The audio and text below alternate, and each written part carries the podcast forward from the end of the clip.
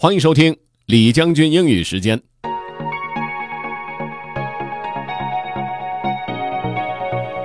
各位好，今天呢和大家来说说断腿的事儿。啊，怎么要说到断腿呢？那当然不是真的腿断了哈，而是一句英语里常用的表述方式，叫 break a leg，打断一条腿。为什么要打断一条腿这么暴力呢？其实是有来头的。今天就给大家解释解释。Let's get started. Have fun. Broadway is one of New York City's first roads and longest. It is also one of the most famous. Broadway's theater district is between the 42nd and the 53rd Streets in downtown Manhattan. This part of Broadway is the heart of American theater. Broadway was also one of the first streets in New York City to get electric lights. That is why some people call it the Great White Way. They say the neon lights on Broadway, they say there's always magic in the air. At night, the lights of Broadway seem to shine brighter than the stars in the sky. And then there are the stars on Broadway stages. To make it on Broadway, you have to be very good, but you also have to be tough. Performing in general comes with a lot of rejection. Actors usually have many doors closed in their faces before other doors hopefully open. But even if you're hardworking and gifted, you may also need something else to succeed on Broadway luck. Maybe that is why theater people are so superstitious. They have customs or behaviors that may non theater people may find strange. Take, for example, the expression to break a leg.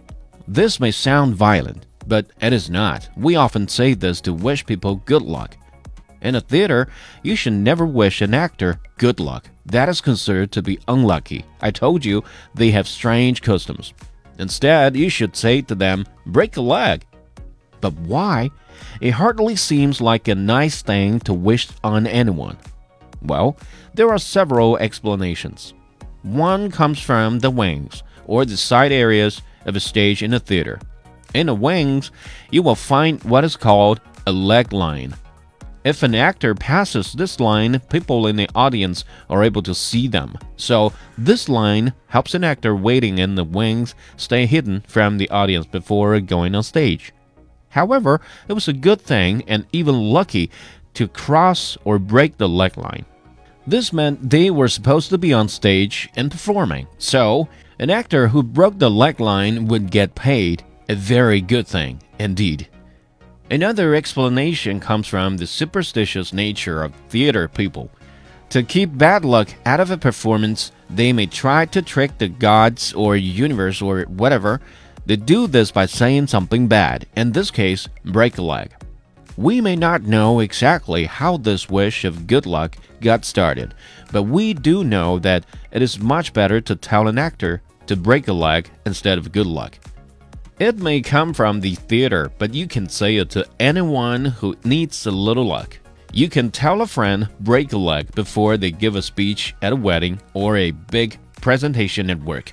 Well, you can say this to almost anyone. I would not say break a leg to a dancer or an athlete. They may take it the wrong way. Anna Matteo wrote the story for VOA Learning English. George Grow was the editor. 原来在不同的文化背景之下，给予人祝福的方式真的是完全不一样的。你看哈，人家就会说啊，希望断条腿来祝你好运。当然，这话也要分场合、分人物哈。如果这句话对一个舞蹈演员或者是这个呃田径运动员去说的话，人家可能真的听了会生气的。把自己美好的祝愿送给身边的朋友，送给身边的亲人，只要能够顺畅的表达自己的情愫，我想。也都无可厚非吧。如果你想回听本期节目，可以关注重庆之声的微信公众号“重庆之声”，点击品牌进入李将军英语时间就可以了。另外，还可以在喜马拉雅 FM 上面搜索“李将军”，就可以找着我了。OK，that's all for today. Thanks for listening. This is Generally 李将军。下期节目见。